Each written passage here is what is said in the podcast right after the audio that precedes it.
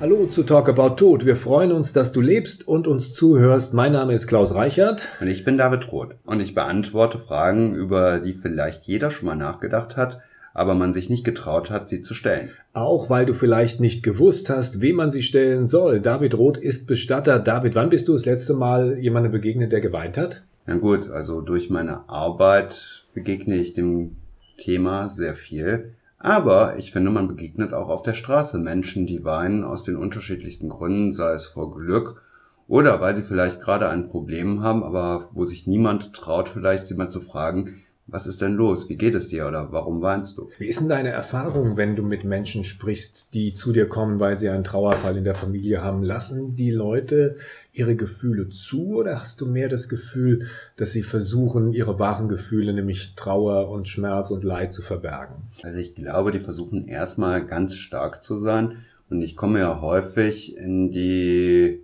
Situation, dass viele Leute, wenn ich sie grüße, auf einmal Danke sagen, weil sie annehmen, ich hätte jetzt diese Floskel herzliches Beileid oder ähnliches gesagt. Das heißt, ihr sagt den Leuten nicht, wenn sie hier reinkommen, herzliches Beileid. Wir sagen denen erstmal guten Tag und wünschen denen trotz der Situation einen guten Tag, versuchen die kennenzulernen und versuchen zu erfahren, was ist da eigentlich gerade überhaupt geschehen. Ich kann mit keinem gleich umgehen.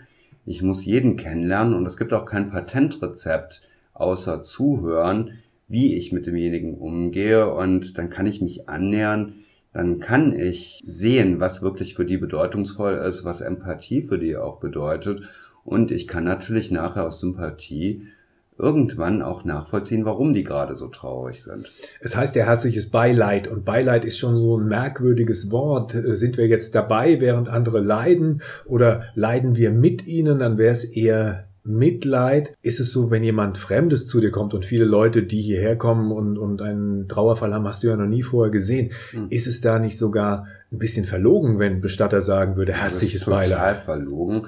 Und ich finde das immer so happig, dass zum Beispiel unsere Auszubildenden einen Punktabzug bekommen, wenn sie dann in der Prüfung, die ein Trauergespräch simuliert, nicht damit anfangen, während wir eigentlich wollen, dass sie halt gerade authentisch sind. Das heißt, sie kriegen eine schlechtere Note, wenn sie nicht in diesem Prüfungsgespräch herzliches Beileid sagen. So ist es. Genau das. Das sind natürlich dann interessante Kriterien, wo man versucht, alles auch, sag ich mal, in einen rituellen Ablauf zu pressen und jedes Gespräch hier ist anders.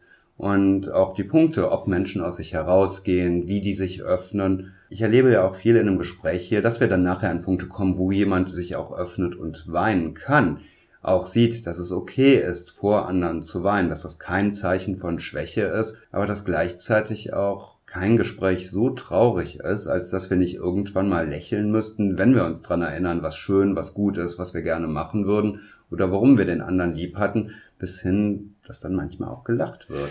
Gibt es sowas wie eine Checkliste, die man durchgehen muss, äh, wenn jemand äh, hierher kommt und äh, an einem solchen Gespräch teilnehmen muss, weil er diesen Trauerfall in der Familie hat? Wisst ihr ab vom Zettel weg, das und das und das muss ich ansprechen? Jetzt mal abgesehen von den Dingen, die man ansprechen muss, also was hat in der nächsten Zeit zu passieren und diese ganzen, also die, die technischen Vorgänge, ich will es mal so sagen, ja. Ja, also es gibt halt ein paar Sachen, die muss ich tatsächlich wissen. Aber die erste Frage ist ja, wie können Sie sich vorstellen, dass ich Ihnen helfen kann? Was ist Ihnen wichtig? Was würden Sie gerne machen? Das heißt, du gehst nicht hin und sagst, Sie brauchen den, den Sarg, dann kaufen Sie das Totenhemd und dann buche ich Ihnen einen Slot auf dem Friedhof. Nicht wirklich. Also ich könnte mir das Leben wirklich unglaublich leicht machen, indem ich die Frage, welcher Friedhof, welche Konfession und dann wählen wir vielleicht noch Sarg und Blumen aus oder Urne. Und dann war es das. Also so dann war es das. Also so finden die meisten Gespräche, ja, denke ich, also, draußen statt. Ja. Ne? Aber bei uns geht es eigentlich erstmal um ganz andere Aspekte, dass man halt schaut, wie statt diesem, was muss ich denn jetzt machen, man zu einem, was will ich denn machen kommt und man eigentlich auch dazu kommt, dass wir eine wirkliche Beziehung zueinander aufbauen, die Menschen überhaupt befähigt, dass sie uns sagen, was ihnen wichtig ist. Also ich kann nur dem sprechenden Menschen helfen. Ich kann hier keine Wellnessbehandlung mit dem durchziehen nach dem Motto, wir malen jetzt mal, dann gehen wir Abschied nehmen und ähnliches. Sondern es geht darum, dass wir etwas machen, was halt wirklich eine Bedeutung hat. Davon hört man ja immer mehr, dass jetzt Särge bemalt werden und Urnen selbst gebastelt mhm. werden mhm. und dann auf der Trauerfeier soll auch nicht der Pfarrer sprechen, sondern ein Trauerredner beziehungsweise die Freunde sollen da was sagen. Gebt ihr den Leuten Hinweise, macht ihr Vorschläge oder ist also es wirklich etwas, den, was sie selber ja. rausfinden, was sie wollen? Nein, also wir können denen natürlich nur Ideen oder Beispiele geben. Hier in dem Raum, in dem wir beide jetzt gerade zusammenkommen, sieht man ja zum Beispiel Bilder, die eine Dame gemalt hat, während sie am offenen Sarg ihrer Mutter Abschied nahm, wo man so ein Gefühl über die zeitliche Dimension und die Abläufe bekommt, wie chaotisch alles am Anfang ist, wie man anfangen kann zu begreifen, bis ich selbst bereit bin, für mich den richtigen Zeitpunkt zu finden und worauf Menschen dann vielleicht auch anfangen können zu überlegen, gerade was aus ihrer Beziehung heraus wirklich wichtig für sie war und was sie gerne gestalten möchten. Ob sie demjenigen nochmal was kochen und das mit in den Sarg legen, ob sie eigentlich gerne an einen bestimmten Ort gehen würden, sei es die Kirche oder dort, wo man vielleicht geheiratet oder sonst mit Freunden hingegangen ist, oder sich überhaupt mal traut, auch anzusprechen, ob man nicht auch an einem Ort wie einer Kirche bestimmte persönliche Lieder, zum Beispiel das Lied, zu dem man sich kennengelernt hat, vielleicht abspielen kann und auch erklärt, warum man das macht. Aber es ist auch okay, wenn jemand zu euch kommt und sagt, ich habe einen Trauerfall, ich möchte einen Slot haben, bucht mir den 30 Minuten, ich möchte einen normalen Sarg haben und ich möchte den Toten nicht mehr anschauen, dann ist das auch okay für euch. Vom Prinzip her klar. Also hier muss für mich niemand etwas machen, sei es Abschied nehmen, trommeln, tanzen oder mir vorgaukeln, wie lieber jemanden hätte.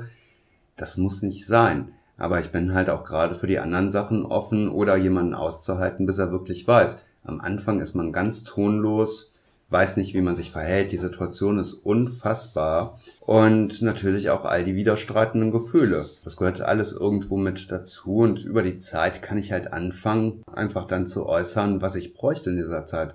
Meine Bedürfnisse auch so ein bisschen besser zu ergründen. Ich will mal zurück zum Thema Tränen und Weinen. Wie geht's dir eigentlich damit, wenn jemand vor dir sitzt und in Tränen ausbricht? Sehr, sehr unterschiedlich. Also gerade wenn ich das alles nachvollziehen kann dann kann es passieren, dass ich davon angesteckt werde, in einer gewissen Form, dass ich dann mit, wir sagen hier im Rheinischen, quatschen möchte. Ne? Das ist mein Beruf, auch das, sage ich mal, Auszeiten. Das war für mich als sehr junger Mensch erstmal sehr schwierig, gerade wenn wir in den Raum gingen zum Abschied nehmen und auf einmal alles aus den Familien herausbrach. Das hatte auch eine ganz große körperliche Dimension, dass man das spürte irgendwo in seiner Brust. Und das hat es heute noch. Also darauf muss ich in irgendeiner Form gefasst sein. Und was kann ich anders als das zulassen? Tränen lügen nicht, heißt es in einem alten Schlager. Die Situation, die du jetzt beschrieben hast, also dass Tränen auch lügen können und oft auch geschauspielert wird und so weiter, das steht außer Frage. Aber jetzt diese spezielle Situation, man steht vom offenen Sarg, da sind doch die meisten Tränen ehrlich, oder nicht? Also ich denke schon. Also man ist einfach, denke ich, betroffen. Nur gerade diese Betroffenheit ist ja heute so ein Thema. Ich frage zum Beispiel, seitdem der Germanwings Absturz war, keine Schulklasse mehr, ob sie so etwas traurig macht. Die sind vor meinen Augen zerflossen, ohne dass ich einen in dieser Schulklasse, wir sind ja hier deutlich südlich von Haltern am See, einer in irgendeiner Form eine Beziehung zu den Menschen in diesem Flugzeug hatte, aber sich alle gut vorstellen konnten, dass es genauso gut sie hätten sein können wie diese letzten Minuten dort an Bord des Flugzeuges waren, wo man versuchte dann die Tür aufzubrechen und das noch abzuwenden. Und insofern, gerade weil wir nicht mehr so viel Kontakt mit diesen normalen Gefühlen, die einfach zeigen, dass wir halt gerade nicht Zombies, sondern einfach menschliche Wesen sind, dass sie teilweise natürlich massiv überbordend sind. Wann fragst du das Schulklassen? Wenn ich Vorträge halte hier bei uns, habe ich das früher sehr, sehr gerne gefragt, gerade auch um dieses Gefühl von Trauer und Betroffenheit abzugrenzen. Hat mein Vater damals auch du schon hast gemacht. Sie gefragt, was genau? Ich habe sie gefragt, wenn sie hören, dass das mit Germanwings geschehen ist. Und wir hören ja jeden Tag eigentlich immer mehr. Wir hören heute jedes Verbrechen deutschlandweit, wie die Anschläge in Berlin auf dem Weihnachtsmarkt, wie hier Je suis Charlie oder ähnliches. Das passiert jeden Tag in einer neuen, bis dahin vielleicht ungeahnten Dimension. Und dann kommt es natürlich gerade zu diesen ganzen Solidaritätsbekundungen, zu diesen Ausdrücken persönlicher Betroffenheit, die aber in der Regel einfach in dem Hintergrundrauschen der nächsten heftigen Vorkommnisse untergehen, dass wieder irgendwo ein Kind getötet wurde. Das war jetzt in den letzten Tagen ein großes Thema. Dass ein Mensch in der Schalterhalle einer Bank einfach liegen gelassen wurde und Menschen nicht gefragt haben, wie es dem eigentlich geht. Bis hin, dass er dann dort verstorben ist. Das macht Menschen natürlich dann irgendwo betroffen, aber auch zeigt, dass wir halt es gar nicht mehr gewohnt sind, da dann auch tatsächlich mit umzugehen, entweder halt in dieser Situation zu handeln, um zu verhindern, dass da etwas geschieht, oder aber